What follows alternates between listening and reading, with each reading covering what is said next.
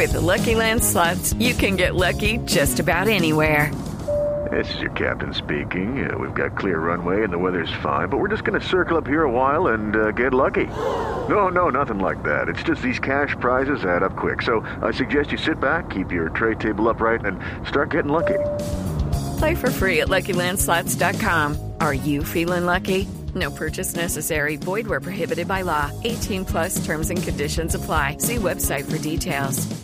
¿Qué tanta capacidad de improvisación tienen? Porque una de las cosas que yo, que, que yo siempre he admirado con los actores que he tenido aquí, pues Carlos Muñoz, Consuelo Luzardo, el mismo Pepe Sánchez, en fin, Gordo Benjumea, decía, mierda, ¿cómo hacen para aprenderse esos libretos y esa vaina y eso tan difícil? A mí me cuesta un montón. A ella no tanto. Tú Porque es que Yo es dificilísimo. Es decir, ¿cuánto, por ejemplo, cuánto dura ni contigo ni sin ti? Una Hora y media. Hay que aprenderse hora y media Todo y son solo los solo dos, ¿no? Solamente los los dos, sí. sí, sí. Solo estamos los Mucho dos. texto. Y es mucho texto.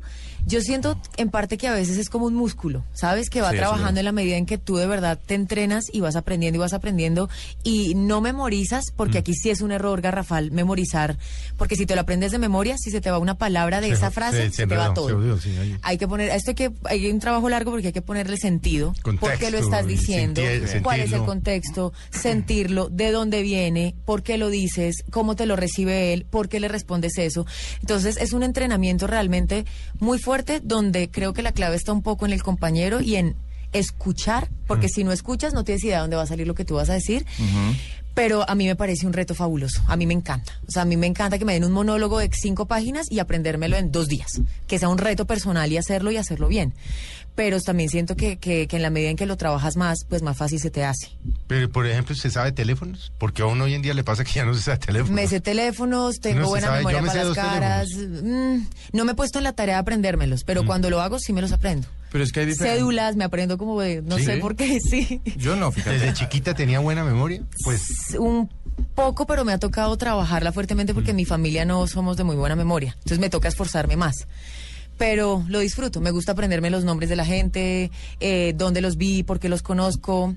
En las producciones de televisión, que son 60 personas, me gusta aprenderme el nombre de todos los se 60. aprende el nombre de Y todos. me los aprendo. Y luego los veo y me acuerdo. no, yo es que veo que son diferentes. Ricardo, lo, Ricardo Loviera está mirando para arriba como diciendo, este tema está No, sabes que jodido". yo creo que también hay diferentes eh, formas de, o sea, es como Pero usted que lleva tantos años en teatro y en televisión y en cine. Y no, y memorizo. Y se- se los y- aprende. Pero hay diferentes eh, formas de memorizar. También hay, hay como unas diferentes maneras en las que tu cerebro capta las cosas. Yo siento que televisión, por ejemplo, que son escenas máximo de, máximo de tres minutos, Mm. es, es como fácil memorizarlas porque la memoria la absorbe una manera fotográfica, lo- la escena. Pero además graban por escenas. Grabas Claro. por escenas. Oh, entonces te que mañana los llamen. Pero mañana tienes vamos 20. a grabar la escena, no sé qué, no sé qué, no sé qué. Pero tienes 20 en un 20 o día. 30 escenas En un al, día. al día. Ah, y puede ser sí, todas. Entonces, el tema es que eh, ahí tienes la posibilidad de, por ejemplo, yo lo que hago en televisión es estudio todas las escenas de la noche, estudio los libretos cuando me llegan. La noche anterior a la grabación estudio todas las escenas otra vez. Como que no es estudiar de memoria, es como que las leo. Y al siguiente día, en el ensayo y en, el, y en, y en la Las- marcación, marcando, ya, ya, la, ya la reafirmo totalmente. Bueno, ¿y en teatro?